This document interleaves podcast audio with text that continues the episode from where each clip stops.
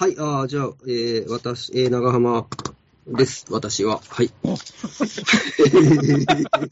上岡龍太郎みたいな。上岡龍太郎そう上岡龍太郎こんなこと言うんですか？まあ、私が上岡龍太郎です。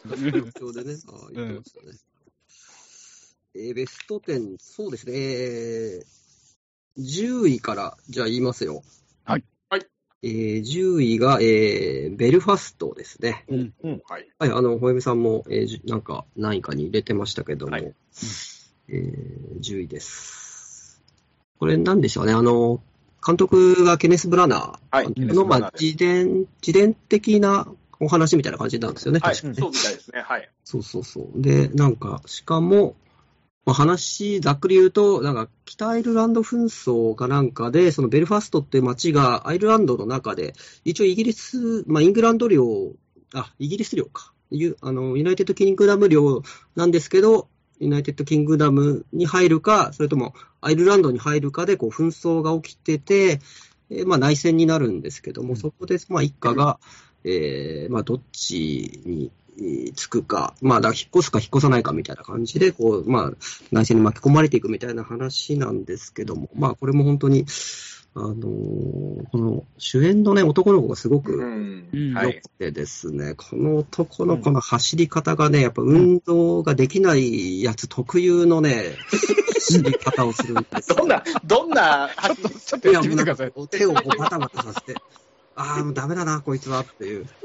なんか、ああれでやっぱちょっと僕はこう共感するものがあって、なんかこう、愛おしい映画だなと思ってですね。あと、まあ、あの、サントラというか、まあ、音楽がね、ずっとあの、バン・モリソンっていう、あの、アイルランドのあの、ミュージシャンの音楽がそこへー前編にかかってるんですけど、それがめちゃくちゃ良くて、まあ、めちゃくちゃいいなと音楽と思って、うん。あ今日そういえば、あの、ツイッターでバン・モリソンのあの、音楽良かったよなと思って、ベルファスト、バン・モリソンでこう検索をしたら、うん。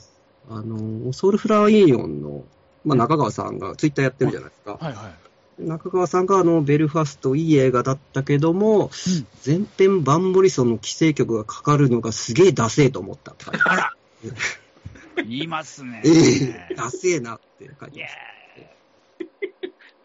ダサいとか言っちゃダメですよ。ダメですよ。ねそんなこと言っちゃ、思ってても言っちゃダメ。ちょっとなんかよくない。冷めちゃう。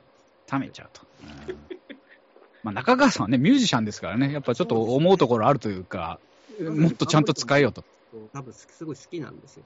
あだからやっぱりその規制曲入っちゃうとこう現実に戻されてちょっあ。とうーん冷めちゃう。うそうですよね。その音楽と結びついてる自分の記憶とかも干渉してきちゃうから、うんなんか変な気持ちで映画見ることになるかもしれないですね。あまりにだからなんか知られてる曲だと。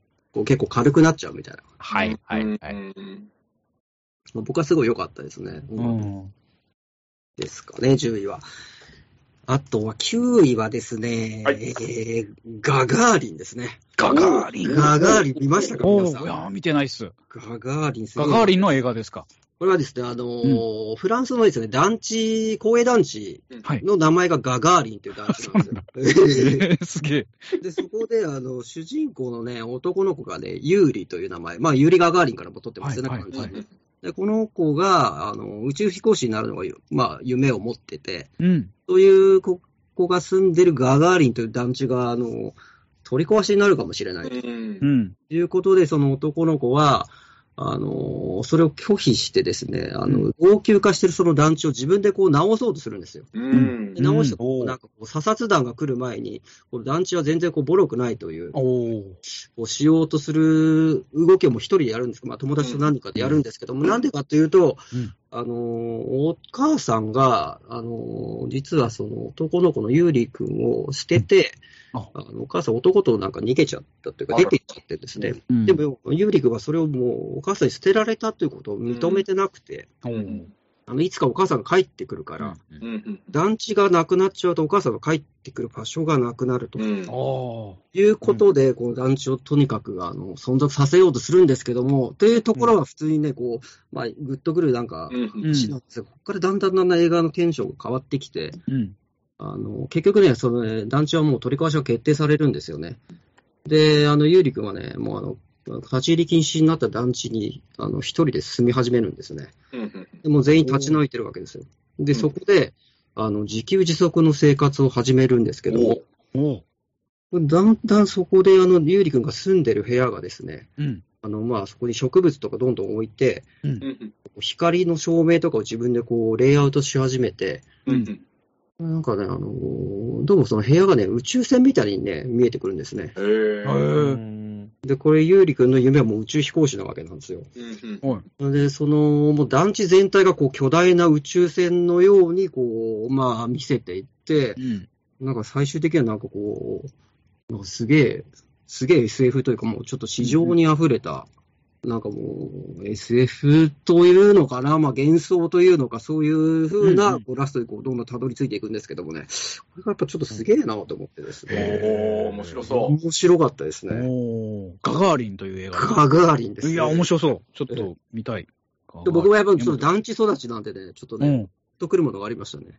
なあー。川間さん、前にあの、ハチドリってあの、韓国映画、団地を舞台にした映画好きでしたけど、ええ。やっぱ団地もの好きなんですね。団地が好きというよりも僕は団地しか知らないので、あの、ちょっとね、本当わかんないんですよね、その、一軒家とかに住んでる人の、うん。うん脚本とか書くときも、間取りがわかんないというか、こああ。う、なんだろう、うんうん。あの、染みついてないので、うん。うんあの、団地の人をよく出し、こう、出すとこはスラスラ書けるというか、団地を書きたくなりますよね。団地ユニバースってえ、団地リバースなんで。うんえ団地バースってことですね。団地バースまだうちの実家はやっぱ団地なんでね、おーなんか母親住んでますけども。はいはいはい。ええそう、だからやっぱちょっと思いますよね。うんええ団地は本当ね、まあいいも悪いも、ちょっと狭いコミュニティなんでね。そうですね。僕も団地ですけど、あのーそこの理事会に入ると、団地で起きた事件とかの歴史を紐解けるらしくて、多分名前は伏せられてるんですけど、何号室が何号室に襲撃したみたいな、あの、歴史がマジで 面残白い。ってて、ちょっと、あの、仕事楽になったら、ちょっと理事会立候補と 思ってるんですよね。ええどんなやばい住人がいるのか調べられるじゃないですか。で、ちょっとやっぱ貧富の差が団地の中でもあるから、あの、そう、なんかこう、上の階の奴らは、みたいな、そういうのとかね、いろんないがみ合いも、今はないんですけど、昔そういう歴史があって、ちょっと本当警察沙汰になったっていう。えええなんかもう面白そうでしょ？なんか、それもし、あの、紐解けたら長間さんに、お伝えします知りたいです。ね映画にしてもらって。ええ僕もだって、あの、その、同じ団地に住んでた幼馴染の家族がいたんですよ。まあ家族付き合いしてた。うん。が、あの、団地がその増設されて、うん新しい団地ができたんですよ。その、胸が、塔がですね。で、その、幼馴染で家族付き合いしてた家族が、うん新しい、その、ん塔に移ったんですよ。そしたらやっぱうちの母親がやっぱすごい嫉妬し始めてですね。あ団地内でこう、なんかこう、ーヒエラルキーが。ヒエラルキーがもう完全にできた瞬間でしたねう。そこからもう疎遠になって、家族ごと疎遠になってですね。うわな話だなと思いながら。ー怖いという、もうです。そんなのがいっぱいですよ、本当に。ね団地。よろしい。人がやっぱり集合してるわけですからね。団地ホラーもいっぱいあるじゃないいや、いっぱいありますね。ねそれこそ、やっぱり、ね、うん大友克彦のドームとかも最高ですしね。そうっすよね。ああ、そうだ、そうだ。うん。あと、来るとかね。クールもね。ああ、うんもう怖いですね、まああれも。増えば団地ですよね。まあ、集合マンションあ集合住宅、マンションか。マンション団地ですよね団地ですよね。そうそうそう。まあ、9位はもう団地です。やがり。ガガリン改めガガリン団団地ですね。はい。8位はですね、えー、これドキュメントなんですけども、あの、人生クライマーというドキュメントです。うんあうん。これは東野さんのやつですか？ああ、東野さんも進めてましたね。うん。あの、山野康さん。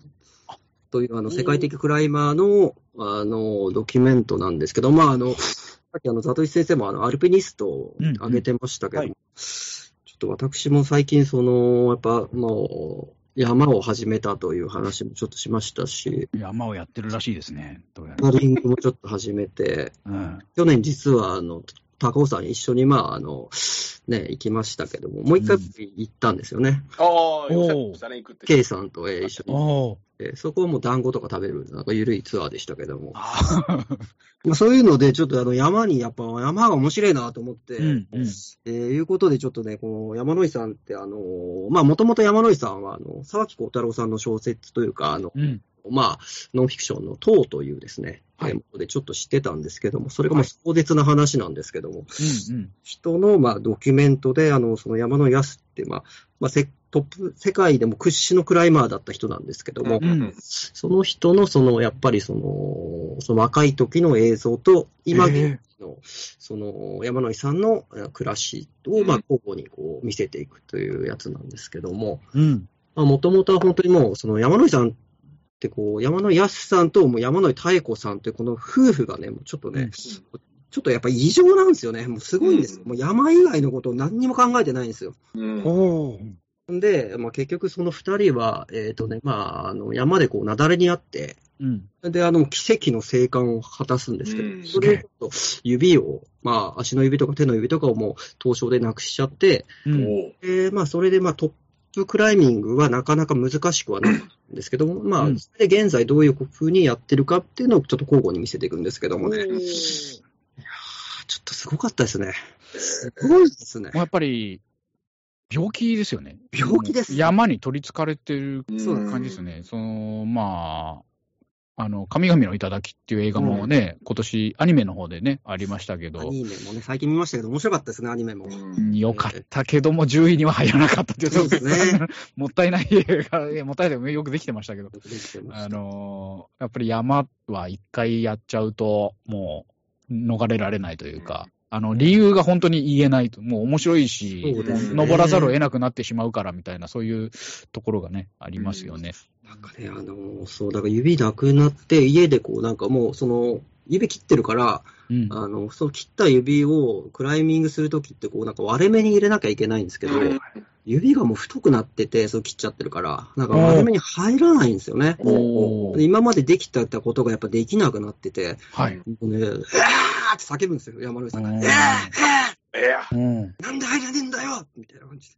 怖い怖い怖い怖いと思いながら、僕はもう、この指を全部叩き切ってやろうかと思うんですよね。潰れればいいのに、みたいなこと言ってて。うわ言ってるんですけども、そこをね、なんかニコニコしながら、ーその奥さんが、あの、餃子を作りながらそれを聞いてるんですけど、うん。餃子を作るその指がもう全部ないわけです、奥さんは。うわうんもうもうね、感ちょっとすげえ夫婦なんですよね。すごいっすこのね奥。さんでも世界的なその登山家なので、はいはいはい二人と。もちょっとすごいんですよ。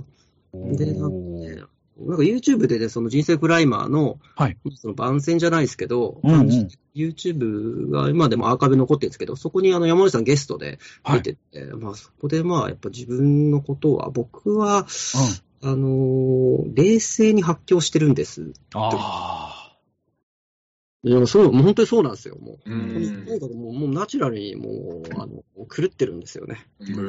あ。あ、その、人間が順応できない場所に行こうとしてるわけじゃないですか。うんその、酸素が薄くて気圧が低くて、やっぱちょっとおかしいですよねで、やっぱり、行って帰ってくるっていうね、登って降り降りるっていう、そう、まあまあ景色がいいのはわかるし、達成感もあるし、ただそれ本当登った人じゃないと味わえないものですよね。山崎さんがすごいのは、そのまあもともとソロクライマーでアルパインスタイルという、まあ先鋭的な、世界でもあんまりやったことないのを、まあ初めにやって、おで、あの、まあ一人で登るのがとにかくうん好きだと。うん。なんでかというと、まあその、この景色をやっぱ独り占めできるというか、達達成感が二人で登ると半分になると。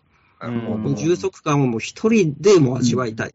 はいはいはい。ただやっぱその一人でやりたいみたいな人だったんですけど、まあそこでなんか、その映画ではあの、マカルーというヒマラヤの性癖がもううん誰も登ったことのない、一番難しいと言われてるうんマカルーの性癖に、あの、に30歳ぐらいの時に挑戦するんですよ。うん。でそれがもう、あの、多分世界でも今これを登れるのは自分しかいないとはい。い。いう、まあインタビューで答えてて、うん。で、登りに行くんですけども、なんかね、その壁を見た瞬間に、うんあ、俺これ登れないかも、みたいなことを思ったらしいんですよ。うん。おう結局登ろうとして、うんまああの、落石があって頭に当たって、で、そっからやっぱ登れなくて敗北するんですよね。うん。一番イケイケの時に。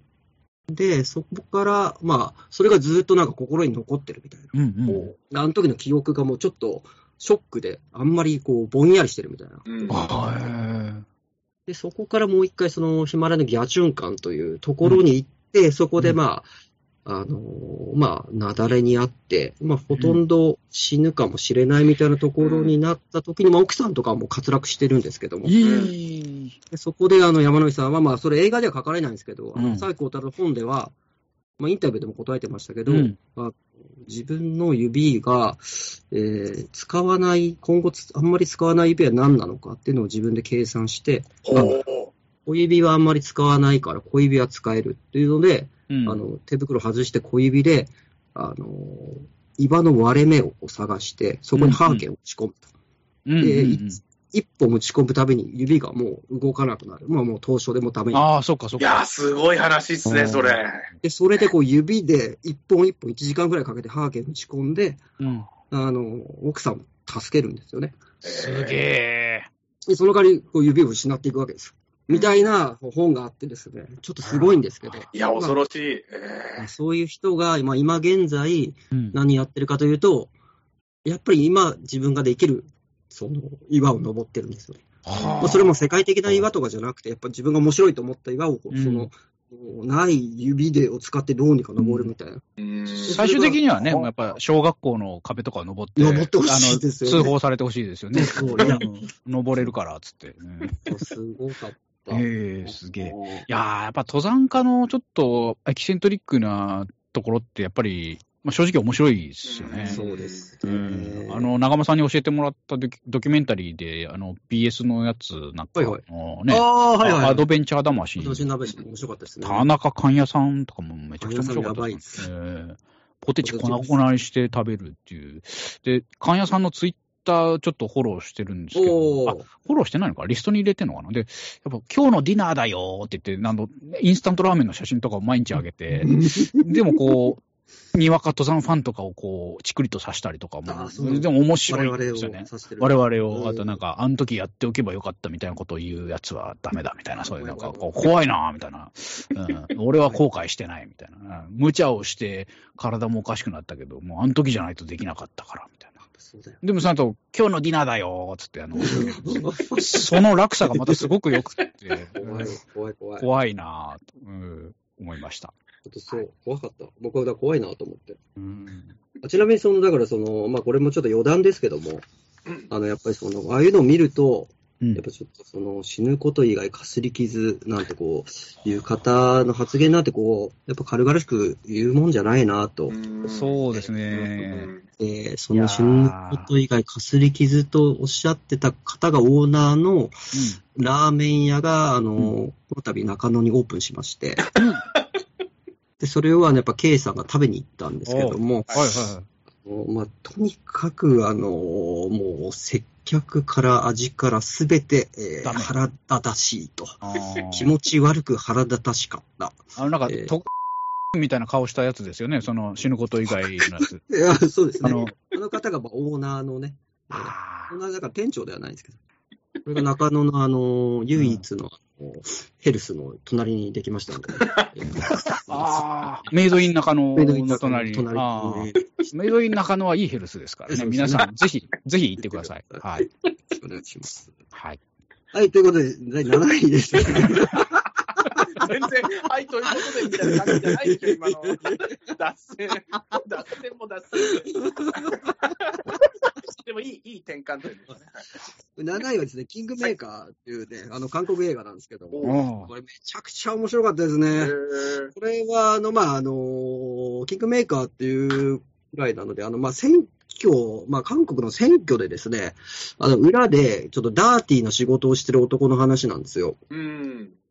あの、まあ、一応その、これで、あの、一応、まあ、実話が元になってて、あの、キム・デジュンっていう、あの、まあ、韓国の後に大統領になる、はいはうーまあ、あの、映画で KT って映画あったじゃないですか。あれでこう、はいうん韓国の、まあ、その政治家が日本に亡命というか、日本に来て、あの、KCI に拉致られる事件があった。うん。あの、キム・デジュンをモデルにしてるんですけども、うんうんそのキム・デジュンをモデルにした政治家と、それに、あの、裏で、うん。あの、その、まあ、かんダ、ダーティーな選挙戦をやっていた男の、まあ、友情みたいな話なんですけどね、これがやっぱ面白いんですね。えー。あの、やっぱり理想を言うわけで、その頃で韓国ってあの、軍事国家というか、軍事クーデターが起きたあの、パクチャンホの政権なんですけども、それをあの、民主政権に、まあ、したいということで、そのキム・デジュンがこう、選挙に打って出るんですけども、普通のやり方だともう、あの、軍事政権のと、もう本当金バンバン使ってるところだと勝てないわけですよ。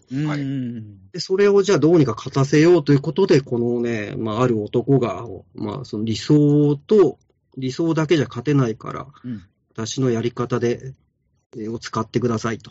いうことで、パこのキム・デジを勝たせていくんですけど、はい。まあ、これのやり方がね、あの、うん。要は、まあ、すごい漫画っぽいっちゃ漫画っぽいんですけども、うん。お金がないんですけど、うん。パクチャンホ側の候補者が、なんかその、賄賂を渡すんですね。うん。うん。賄賂の、あの、せんまあ、民民主に渡したときに、えーこっち側の人間はその、そのパクチャンホ側の制服を着て、うんあの、もう一回そこを回って、あの、さっきのやっぱりちょっと返してもらえますか？と。う。うんん違いました？っつって。で、みんなは、あの、渡されて返してもらうと、やっぱめちゃくちゃムカつくわけですよ。さっきうんうんうんくれたじゃん、みたいな感じおで。ーで、それを、まあ、全部返してもらって、また制服脱いで、うんまた配り直すと、あの、我々がちょっとこれ、あの、あげますからって言って、その、キム・デジュン側がもう一回配り直すみたいな。あおー相手陣営になりすまして、せこいことをわざとやって、あ、すみたいな、ね、面白いダーティーなやり方をどんどんやってるんですけども、うんでも実はこの主人公は、あのー政治家になりたいんですよ。う。うんん。そのずっとその影でやってるだけじゃ嫌だから、政治家に本当はなりたいんですけど、キム・デジュンはあの認めないんですよね。おお前はまだダメだと。お前のやり方はダメだ、みたいな感じで。でもまあ、キム・デジュンもキム・デジュンで、そいつを利用しながらも、うんその、なんか、あの、きなんですかね、切りたいけど切れないみたいな、う。うんんいうような関係性になって、みたいな話で、うんどんどんどんどん地位が上がってって、二人ともみたいな。で、どうなるかみたいな話なんですけどもね。面白かったですいいね。なこれはね、すごい面白いです。僕はもう、脚本だけだったらこれが一番すごいなと思いましたね。え素晴らしかった。見たい。ーやっぱ韓国韓国映画、こういうね、あの政治の、骨太の政治ものでも、ちゃんとエンターテインメントとして面白い作品、結構多いですよね。そうなんですね。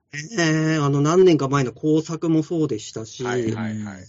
これがやっぱ韓国映画の今の自力の凄さだなと思って。うんうんなかなか日本映画でないですよね、こういう政治を扱って、そうないですねいうね、面白くて、なおかつ。えー軽くなるんですよね、なんか。映画だちょっと茶番っぽくなっちゃう。なんか変なコメディになっちゃったりとかですけども、なんかやっぱこう結構、なんかストレートすげえ速い球投げますみたいな。うんうん素晴らしいですね。面白そう、キングメイカーよかった。で、6位がですね、あの、私は最悪ですね。うん。おーおえーですよ。これ、まあ、あのーいい映画ですよね。見ました？皆さん。いい映画ですよ。私は最悪。見ました、僕見ました、僕見ました。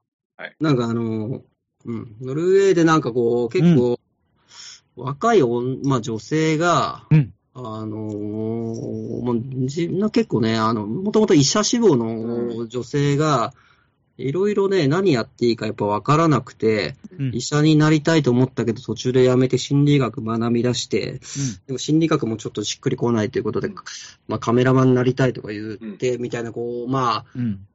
どっちつかず自分が何をやっていいかわからないみたいなうん。感じで生きてる人なんですけども、まあ、これがまあ男、まあ、彼氏とかもそんな感じで、まあ、付き合っては別れ、別の男と付き合っては別れみたいな感じで、暮らしてるんですけども、ん結局年を取ってもね、年を取ったらそういう悩みから解放されるかというと、やっぱ解放されないんですよね。うん。やっぱり何やっていいか分かんないみたいな。これっていうのは、やっぱり我々と同じことですよね。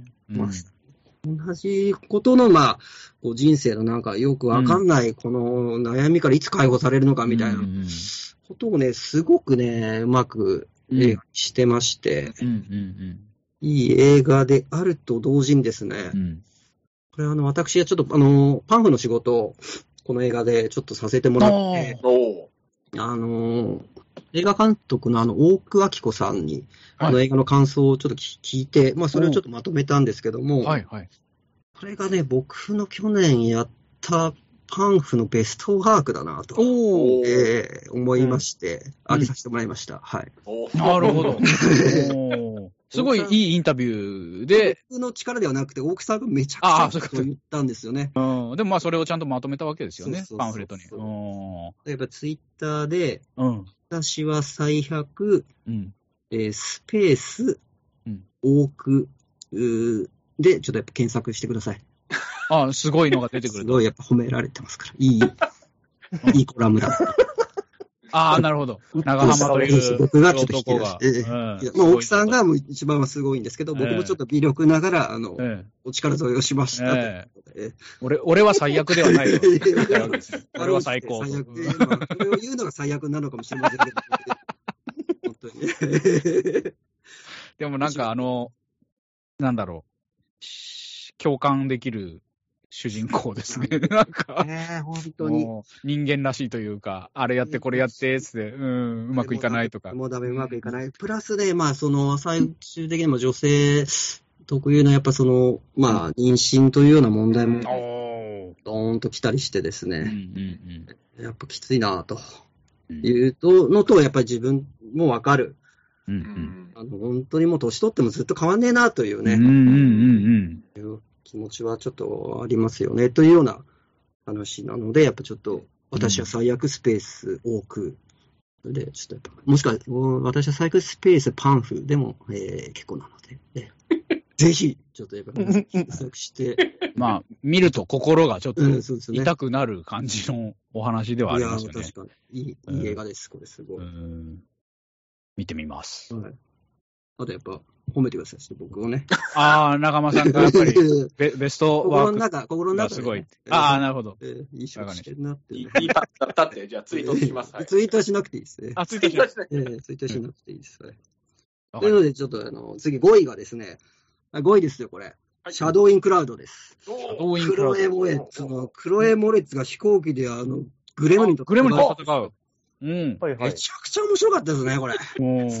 当時から興奮してましたよね。いや、もう最高でした。いや、これね、うん。あ、どうぞどうぞ。なんすあ、かあ大丈夫です。ごめんなさい。あの、余計なことを言いそうになったんで、どうぞ。これね、もう、もううん一見してすぐね、うんあ、これ、金、金が全然かかってねえなというか、もう低予算で取られてるなっていうのがもうすぐわかるんですよね、もううんう。もう、もう飛行機の中しかもう映んないし、もうしかもそのコックピットのもう一室が延々されて、あとはなんか無線で会話してるみたいなのが延々続くんですよね。はいはい。うん。で、もう、あもう全然金がねえんだと。うん。いう時に、やっぱりね、その、これ、低予算の映画というのはですね、うん僕が思うに、これはね、もう作り手のね、まあ、その志というものがね、もう、うんもうむき出しになるんですよ。どれだけ志が高い人たちがもう取ってるのかっていうのがね、やっぱその側に金かけられないので、うんはい本当にむき出しになって、やっぱこのシャドウインクラウドっていうのはね、うんあの、やっぱ僕が思ったのは本当にその、もう金がないならもうとにかくアイデアで、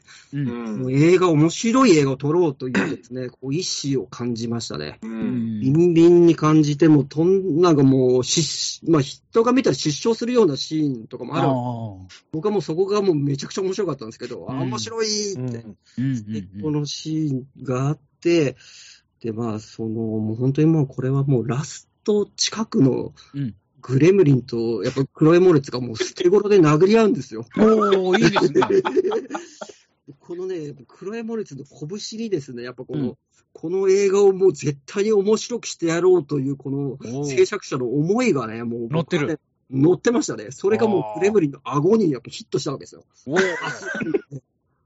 それでもちょっとこれも最高の映画だなと。えー、思なんかあの、あれですよね、居酒屋とかでこんな映画あったらいいなみたいな話してるのをあーいやそのまんましっかり取り切ったみたいな、まあ見たことないんですけど、すいません。えーあの今お話をお伺いして、そんな感じなのかなと思って、ちょっとこう、好感が持てるというか、見たくなってきました。やばかったんですよね。予告編もやばかったでしょ。なあんか、見見てないです。なんか大、なんかね、うんだ第二次世界大戦にクロエモレツがなんか一人謎の荷物を持って登場するみたいな話で、あ、なんか面白そうだなと、ね、うん歴史ものかなと思ったら、うんいきなりそこにグレムリンがやってくるみたいな。あ、なぜか。なぜか、うん、しかもなぜか分かんなかったですからね、結局。なぜクレムリンが来たのか。なんか極秘任務を帯びてるっていうオープニングですね、予告編あそうそう。あ、本当だ。あ、ちょっと今再生しました。ええ。ああ、なるほど。それもね、一応まあ謎みたいなものがあるんですけどね。そこら辺もちょっとグダグダといえばグダグダであるし、うんちょっとね、グレムリンというのは、その、あの、ちゃんと童話に出てくるグレムリン設定を引き継いだグレムリンなかなんんですか？、まあ、レッドアーマーみたいな感じ。あの、魔界村の、レッドアリマー。レッドアリマンみたいな感じので、うんそうそう。すぐ言われますね、やっぱ。はい魔界村に関してはすぐやっぱ訂正が入ります。もう本当、事件が起きますよ、そんな。レッドアーマーとか言っちゃったら。すいません人が何人か死にますよ。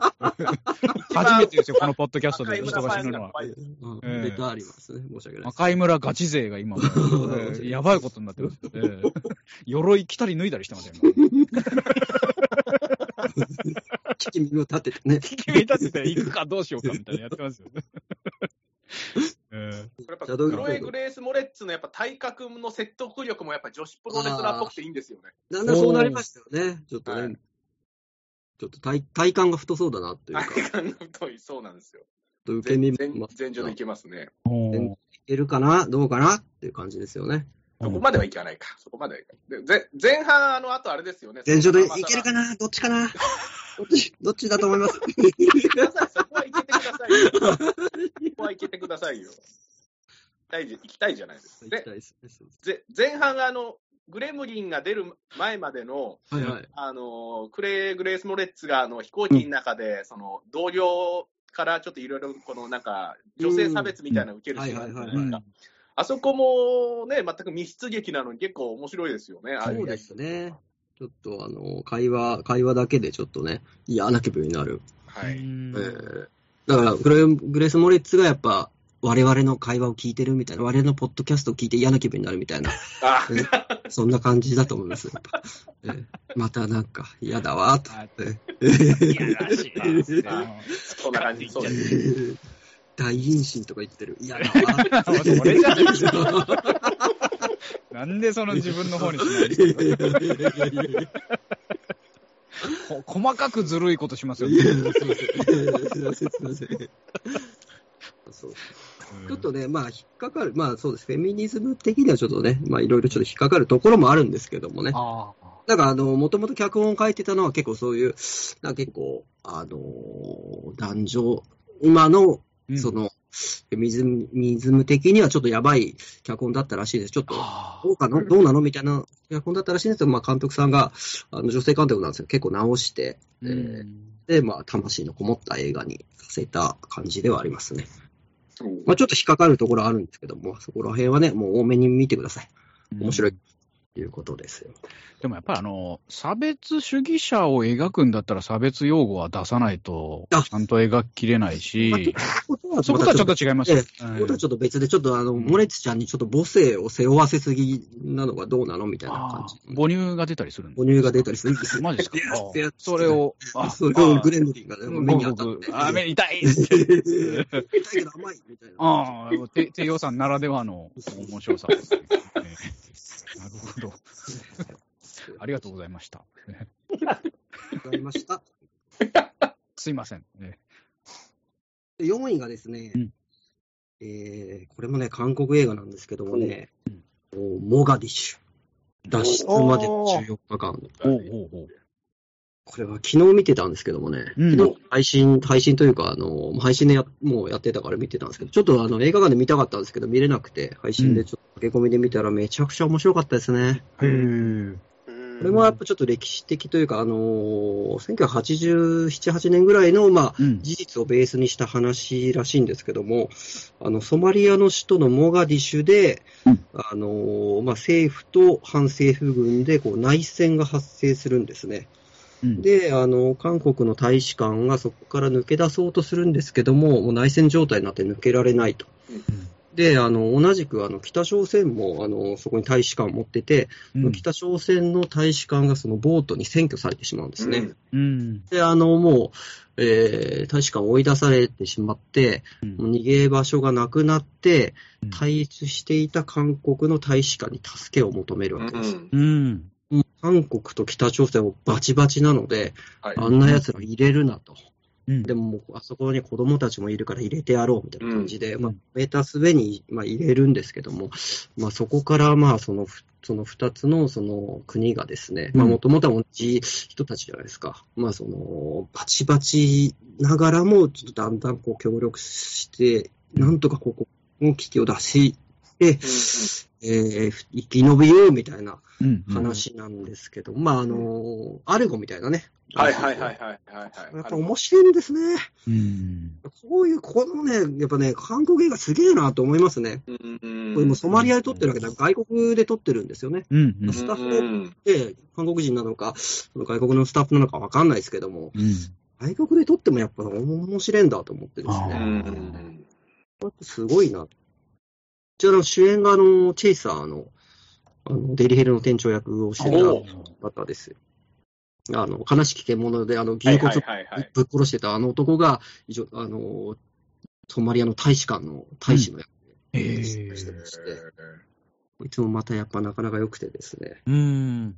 ちょっとやっぱね、あのーまあ、最後、ラスト近くはやっぱちょっとグッとくるんですよね。うん。うん。あやっぱ、あのーなんだかんだで協力して脱出するんですけどもね、これ脱出するんですよ。もう言ってしまえば。うんうんうん。うんそういう映画ですね。そう。ケニアかなんかに脱出して、飛行機で脱出して、えータラップを降りる前に、あの、窓を見ると、あの、韓国側の、まあ、要人たちと、うん。その、出迎えに来たその北朝鮮側の要人たちがこう、あの、待ってるわけですよ。うん。はい。それを見てですね、あのー今までちょっと仲良くしてたんですけども、うん。ちょっと、えーまあ、あの、政府の人たちが来てるから、もうここからは、あの、俺たちはもう別々の人間として、もう別々に出ようと。ああ一緒に出てしまうともうスパイとかなんかいろいろ疑わあれちゃう。なるほどね。あはうんいはい。ということで、もう本当にもう、そちらの顔をして、まあ、別れるんですよね。はあうん。これがやっぱいいシーンですね。あうん多分二度と会わないですよ。あうんうー。ん分断が起きてるわけですね、もうそこで。ああ。これは素晴らしあい。でもこれはね、やっぱね、やっぱベタベタしてないんですよね、演出が。あ。おお。おだからだからやっぱいいいいんですよね。あ素晴らしい。あとなんか変なカーアクションありますしね。あ、科学者も入ってくるんですか？アクションがね、すげえやばいんですよ、なんか。うんうんうん。あの、大使館からその、イタリアの大使館が飛行機出してくれてるので、うんそこまで車で行かなきゃいけないんですけど、うん。うん。あのー政府軍とか、その反政府軍がこうもう銃乱射してて、うんうんうん。あの、もう結構やばいということで、あのー車にですね、こうもう、なんか本とか砂袋とかをこううんくくりつけて武装してですね、こう、うんあの、もう装甲車みたいにして、うんうんはいあの、それでもう車ぶっ飛ばして、こう、イタリアまで行くんですけども、はい。おおそこ。からそのソマリアのそのなんか軍隊みたいなのに目つけられて、こう、うん。もうめちゃくちゃこう銃弾を浴びながら、しかしなぜか死なず、行くみたいな、あの、イーストウッドのガントレットみたいな感じで、うんめちゃくちゃ銃弾浴びながら逃げるみたいな描写があるんですけど、めちゃくちゃ面白かったです。これもおすすめです。すごい。モーガディッシュ。モガディッシュあの、タクシードライバーもそうでしたけど、あそうですね気合いが入ったカーチェイスがあるのもいいですね。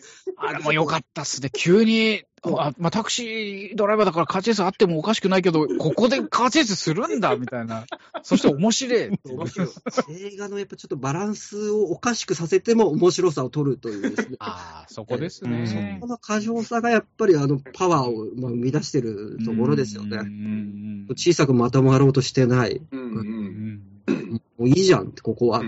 うんうんあそこがやっぱ僕は好きですね。よしとしたいですね。見たくなってきた、モガディッシュ。いいですよ。すごくいいです。ということで、はいえー、3位と2位ですけども、うんこれ3位と2位同じくですね、うん発表します。同時発表だけども、3位がノープ。ノープ。はい、2位がトップガンマーヴェリック。マーベリック。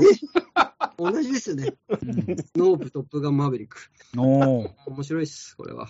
ノープなんて最高じゃないですか。もううんええ ね、まあ、やっぱトップガンもね、うんちょっとやっぱ僕不安になりました。トム・クルーズ見てるとやっぱちょっと不安になってきましたね、最近は。もどういうことですか？うで、だからもう、もうこれはもう、くってるあと、まあ、トムちゃんは。決まってる。決まってないと、あもうできない。うーん決。まってないとできない。多すぎです。まあ、やっぱなんかちょっとでもネジ飛んでますよね、あの人ね。飛んでますよ。うんなんか変な、最近もなんかその、ミッションインポッシブルの予告、なんかね、うん予告編というか、名曲映像でなんか、とんでもないことやったでしょ。バイクでなんか。バイクで5回ぐらいスタント出して飛んで、ニコニコしてましたからねおかしい誰にも頼まれてないんですよ、あれ。自分でやるっつっえてえ、がなせる技だ。しっかり決まってる感じの。えそうなんですえいやーまあ、ちょっとでも本当トム・クルーズすごい、すごいですね。蒸気を逸してますよね。うんあとあの、い一応、戸田夏子のあの字幕もすごく今回良かったと思いますね。あなっちゃう。おそらく引退作だと思います。ええ、戸田夏子。いや、素晴らしかった。僕はあの、もう、あの、缶オケポイントというか、ネーミング缶オケポイント。めちゃくちゃいいなと思って。頭にこんなこびりついて分かりやすいの、こんなネーミングがないぞと。ああ。すげえ良かったですね。缶オケポイント。缶オケポイントああだんだん良くなってきました。なんか。いいですよ、うん缶オケポイント。これをなんかよくわかんない英語かなんかのカタカナで言われてたら頭残んないですよ。うん缶オケポイントですよ、やっぱり。うん老若にあるのがわかりやすい、この。缶オケポイントだと。うんベスト翻訳ですか？じゃあ、こう音楽うんやりました、なっちゃん。ええなっちゃん。あとね、最後、ちょっと一個気になったんで、これも個人的に調べたんですけども、はい。トップガンといえばやっぱそのデンジャーゾーンデンジャーゾーンでしょはいでデンジャーゾーンといえば、淵正信、はい。全日本プロレス、淵正信。入入場曲なんです入場曲。果たしてトップガンマーベリック、淵は見たのかなと思っておうおう。おう気に父なりますのブログをね、もうとにかくその公開日からで、ちょっとあの、ばばっと流し見したんですけども、はい。トップガンマーベリックの話題は一切書かれてなかったです。えー残念。残。念だな。唯一、あの、何日かであの、現役時代にアンドレ・ザ・ジャイアントと映画談義をしたっていうブログが見つかりました。それ、ぜひ詳しく聞きたいな。これはちょっと面白そうですね。でこれは、あの、やっぱあの、淵はあの結構フランス映画好きなんですね。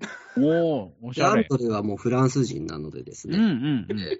やっぱその、ジャン・ギャバンとかの映画の話題で、えーあ、かっこいいっすね。いやうんなんかゴーストバスターズとかの話あじゃないんですけど、そうそうすごい、ち結構ゃんと知ってるんですねジャン。ギャバンと、まあそうですね、あそこら辺、アランドロンとか、あそこら辺の、まあ、映画でまあ結構盛り上がって、えー、フチも、あの、アンドレもやっぱ、うんフチこんな映画好きなんだ、みたいな感じで、うん。で談義をしてたらしいですよ。へえ。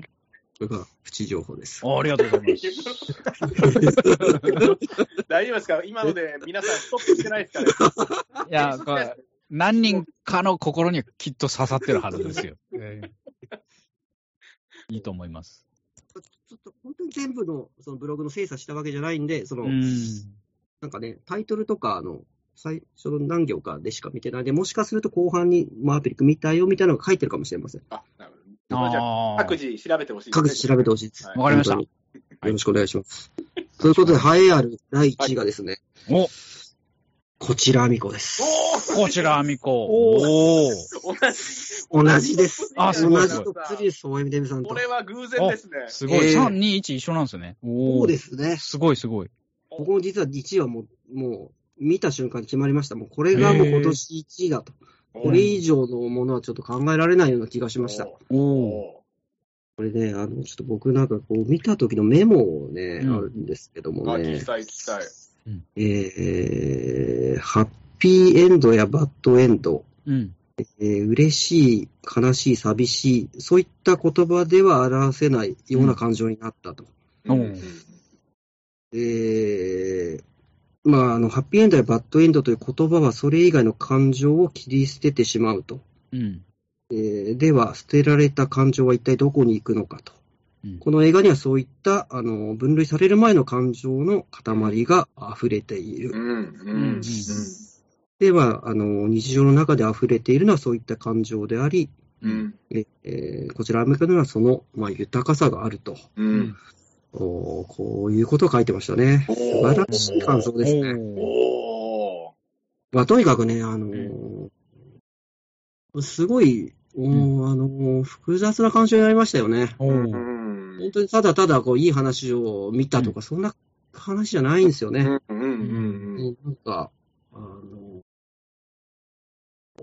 嫌な、人間の嫌な部分もあるし、うんうんもうそうじゃない、もうとにかくこのね、主演の子がすごいんですよ。いや、もうちょっととんでもない逸材が出てきた感じですよね。うん。女の子あアミコ役の。アミコ役の子供子役なんですけども、もうほぼ演技、あの、これが最初らしいんですけども、へとね、あの、まあ、要はその女の子主人公って多分、あの、は、まあ、言ってみれば発達障害と言われてしまう子かもしれないですね。なるほど、なるほど。ちょっとグレーな感じの。で、うんもう本当にもう教室でこうじっとしてられない、勝手に歩き回っちゃって、はい。で、もうあの、思ったことバーンと口に出しちゃうみたいなまあ、黒柳徹子みたいな、あーでもそうね。トトちゃんえートトちゃんみたいな。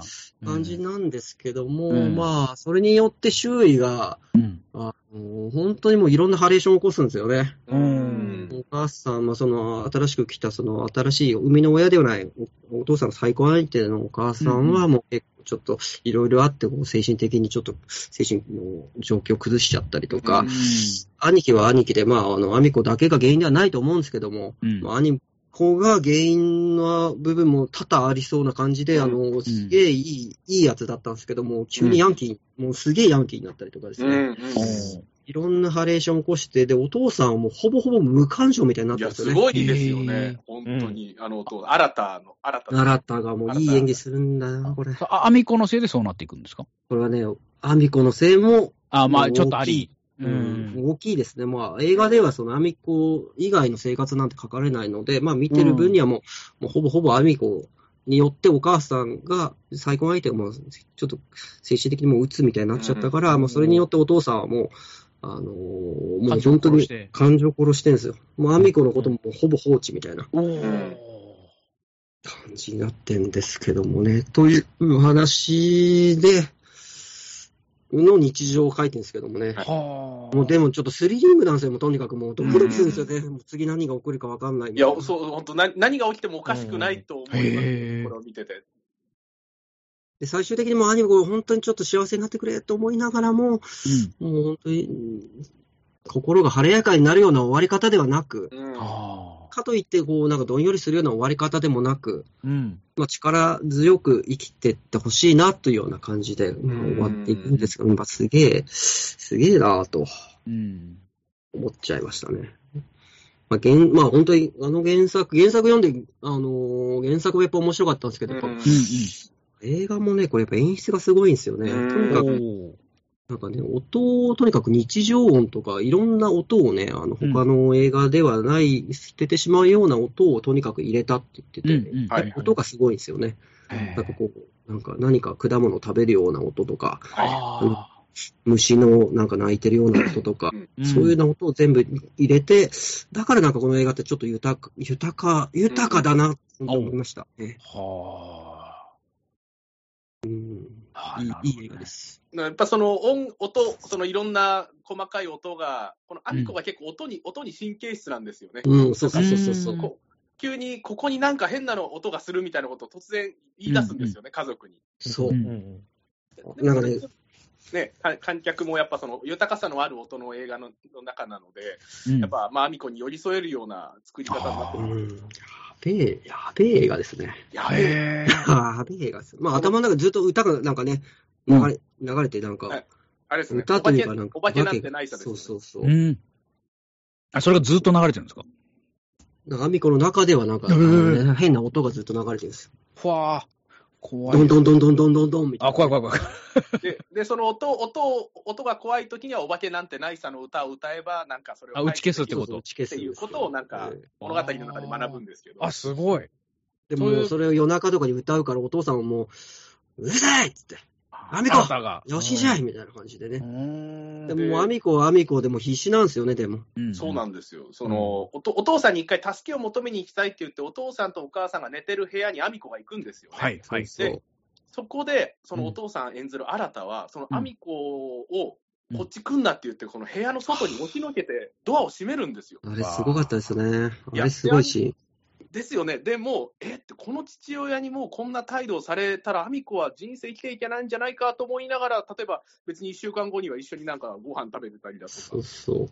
でまあみもうなんか、この辺ってリアルですよね。やっぱ、うんうんうん人間関係とか家族って意外にね、このこの瞬間は冷たくされても、まあ、また、ね、家族としては続いていくわけなんで、そうですね。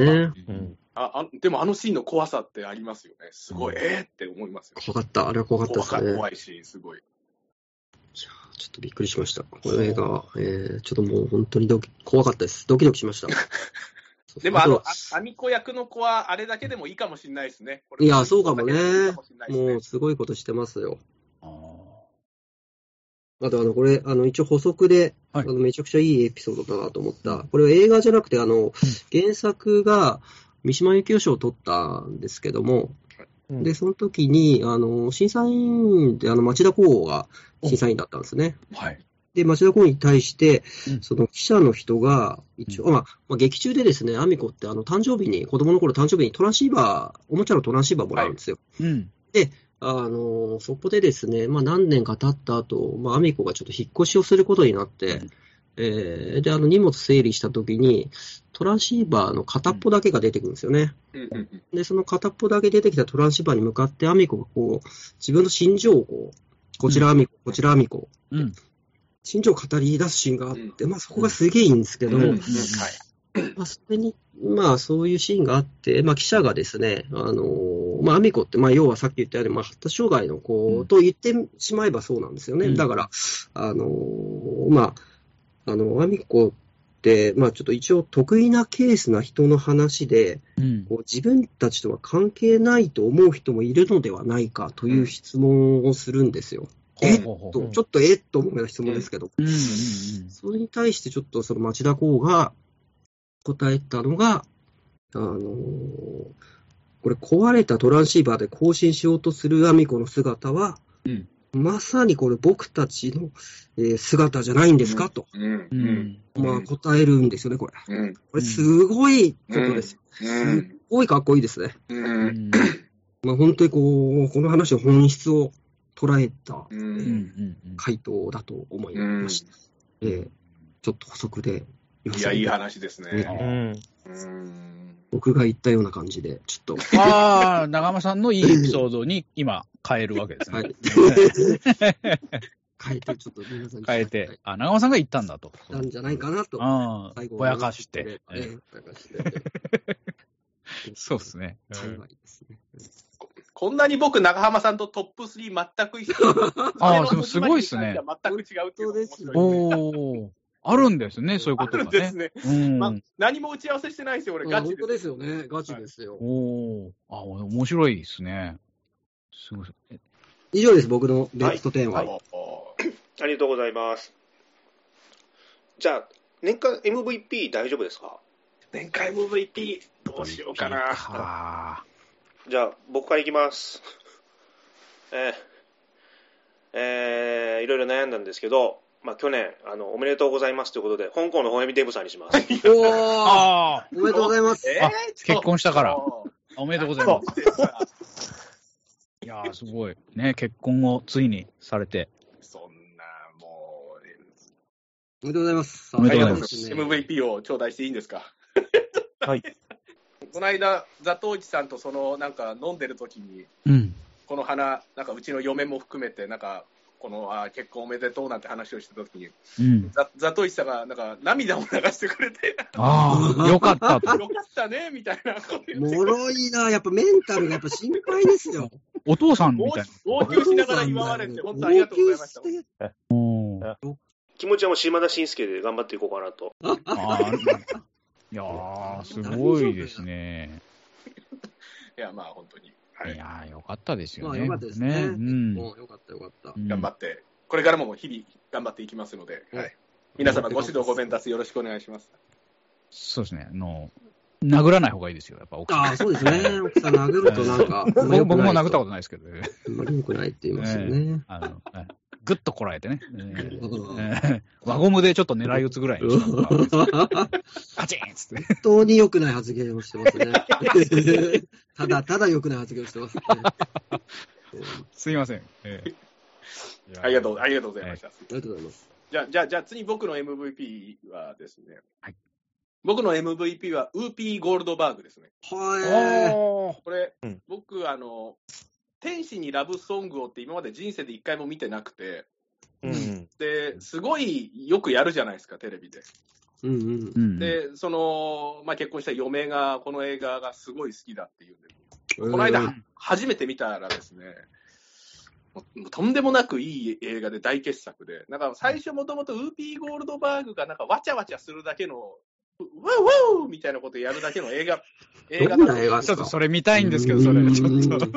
それをこそ見たいですよ、ウもーピーがずっとそれやってる映画のイメージだったんですよ。なんか、ただ、でも見たら、もう、いや、もうなんか、それこそあの、ね、リンクレーターのスクール・オブ・ロックみたいな、いや、まさにスクール・オブ・ロックって、天使にラブソングをやろうとしてるんだなっていうのを分かりましたし、いや、これちょっと、まあ、続編の2も良かったんですけど、本当これは、本当ウーピー、ウォウウォウ言ってるやつだけだと思ってごめんなさいということで。ユッピー、そんなウォウウォウ言ったことあります？まず。あう。どっちかっていうとなんかね、グエグエみたいな。ねねそっちで声をよく出して。怒られますから、えあー 本当？とか、そんなことあーいやもう本当、ずっとなんか本当、本当。やめてください。僕の時言わないでください。ああ、いけねこ 大泉さんが言ったことになっちゃう。うんのもういつもみんなこの他人の時に来るから急に。うん言いやすいから。うんのうん僕が言ったことになっちゃうんで。ここれ好きでしょ？っつってお皿に取ってあげる感覚でね。優しい。それは、それは食べないやつです。僕食べないあ、食べない。うん、そっか。うん。いいゴールドバーグがこと私の、はい、年間ベストです。年年間 MVP です。はい年間 MVP。はいじゃあ僕言っていいですか？あはい。僕はですね、川瀬直美監督が、あの完全に MVP 入りしましたね、これ。やっぱ、いましたね。権力へのすり寄り、そしてプロパガンダ映画を作成、えードキュメンタリーで捏造、えースタッフへのパワハラ、もう完全でしょ、これ、もう満願全席ですよ、これこそ。トップガンマーベリッククラスのうん。ちょっ女とわかんないですけどね。うん。まあね、全部。全部自分がやったわけじゃないでしょうけど、ちょっとね、やっぱ、あこいつやべえなって思いましたね。うん。こう大体こう部下が男でしょ？で、あの。でもちょっとニャンニャンしてそうな感じもあるし、危ないんですよね、やっぱね、本当。ちょっとまだサイド B とかあのサイド A とかね、なんかオリンピックのドキュメンタリーまだ見てないんで、はいはい作品云々というよりも本人のちょっとやばさ、パーソナリティが。パーソナリティがちょっと危ないなっていうので、はい。これ確かアマプラでもう見れるようになってますよね。見れるんですよ。あーちょっと見見たいですよね。見てみよねうかな見たい見たいうん。まあ、オリンピックももう散々だったじゃないですか。もう、いうんろんな基地がつきまくって、それの最後を為替が全部かさらっていったかなっていう感じですね。うん、まあ、あとは、ちょっとこう、まあ、あれですよね、こう、身内の話になりますけど、まあ、香港さん、おめでとうございますってのもありますし、えー長浜さんのあの、軌道賞をトップ10に、まあ、食い込んでるという乗り。込みがね。本当はね、すいません、あの、えー賞を取った方がおめでとうそうなでけどなんんですよ。もうトップ10入るって相当なことだと思うああ、だす、だす、だすいや、すごいですよ。本当にあの、おめでとうございましたという。まあ、もちろんこれからがあるので、あの、これからもぜひ頑張ってくださいという感じ、ありがとうございます。いやいやいや、本当に素晴らしいですよ。えーはい。僕はですね、年間、ちょっと候補が何人かいるので、ちょっと候補から挙げさせてもらっていいですか？はい。えっとね、まず、まず、さっき言ったように、あのーまあ、トム・クルーズ先生ですよね。はいはい。えーこれがまず一人。えーうん次がですね、あの、河合由美さん。もあう大活躍、今してる大女優さんね。。えーもうとにかく出まくって、全部が全部、そのシーンは素晴らしいという河合由美さうんん。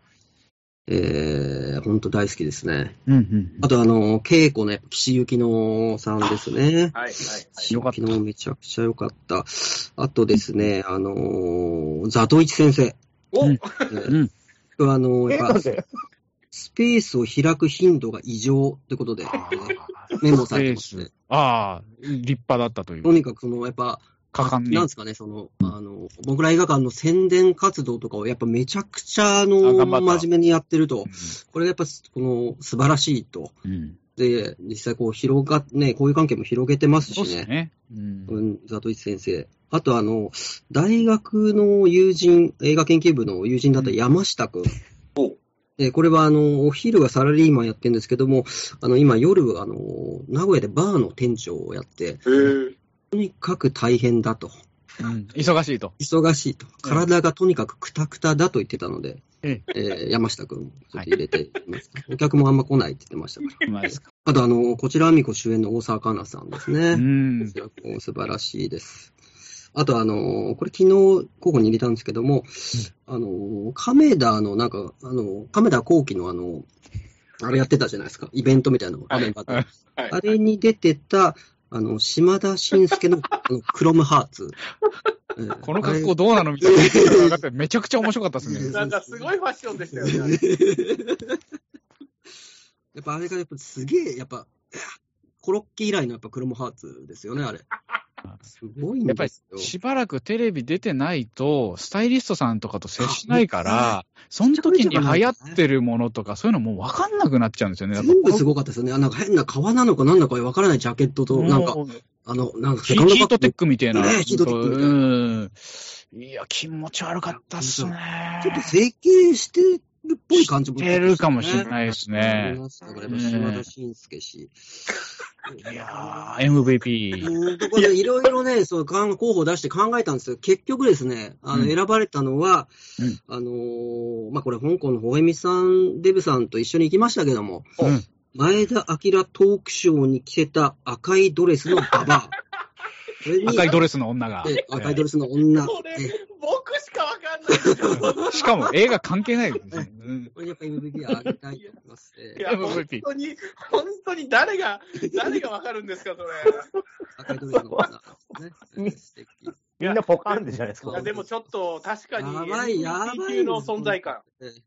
しょっちゅうトイレに行って。トイレに行くんですよ。トークショーなのにずっと携帯チラチラ見てるし、トイレに行ったり来たりしてるし、うんうんとんでもないものが現れたぞということかでね。関係者席に最初座ってたんで、あ、関係者なのかなと我々思ったんですよね、あの方。そうですね。うん。うん。そうしたら全然関係者でも何でもなかったんです。ただファンだったっていうね。うん 結構やばい人でしたね。いやー真っ赤なドレスみたいなね。こうなんか、ドレスというのか何なのかね、こう、なんすか、昔のそのバブル時代のなんか、あ、ボディコンみたいな？ボディコンというか、なんかスナックとかああいうところで着るような、んんんなんか肩パッド入ったような感じの服着てましたよね、なんか。イメージ、イメージですよ、僕の。ええイメージの肩パッドを入れてましたよ、本当に。まあ、この方にやっぱあげたいと。前田明と唯一ためを張ったこうパワーを持った、その人でしたからね、その会場内で。そう、確かにそうですね。あとはみんな搾取されるそう側。そうなんですようん。なんか、す座れる側だオロチドッポ対、なんか、バキ戦みたいな感じで。オロチドッポとバキやりましたっけ？ええやってたかな？ああ、ちょっとごめんなさい、まだ。どっちか、花花山薫対スペック戦みたいな感じで。いや、まあ近い戦いですね。うんいや、もうやっぱちょっと存在感がすごくて、もう本当、カトリーヌ・ドームヌーブみたいな、本当、あーポーター出してましたようん本当に。ありました。それが MVP か。あげたい。いいっぱい映画見てそれだったんですよね。そうですね。そうですよ。散々見てそれだったんですね。結構、ザトイ先生とやっぱ競ったんですけども。悔しい。赤いドレスの方がそう良かったんですね。ですね。うんでも本当、ザトイさんお疲れ様でした。やーあの夏今日ねの、すっげえ忙しかったでしょ、なんか。ね、言われたこと全部やったら、とんでもないことになっちゃった。おーでもやっぱね、いろんな人とやっぱつながりがね、ザトイさん頑張って作って、いや、本当やっぱすごいなと、私も思いました。うんあ。と、立立派だな年明け、あの、うまたゲスト出演の予定があるので、またそこで、あの、つながりができると思います。素晴らしいはい。素晴らい。しいです、ね。まあ、あの、あと、じゃあ、あの、お知らせ、あ、じゃあ YouTube を、えーちょっとたまにやってまして、えーフルメタル中学という団体でですね、えーやってますので、えーすごい今登録してもらって、えーもう 200? 何万人でしたっけ？210 216です。216人。ああ、261です。261あ、260。ごめんなさいあー。ごめんなさい。とんでもない数の人が今ええね、登録してくれてて、ええまあ、最高ですね、本当にね。ええあの、まあ、あの、更新頻度をちょっと上げようかなっていう話を今してまして、で、直近だとあの、えーっと、肉地図の竹木さん、ちょっともう一回ゲストに来てもらって、あのーちょっと大長編ドラえもんベスト3的な企画をやろうかなと思ってるんですね。漫画とか、まあ映画以外のをちょっとやらせてもらってるので、そういったあのー漫画小説、えードラマとか、そこら辺のお話とか、ちょっと企画とかもやってますので、あのーぜひ聞いていただける。まあ、でも、あの、すごい、あの、ボンクラ映画館聞いてくれてる人は、あの、見てくれてたりするので、本当にありがとうございます。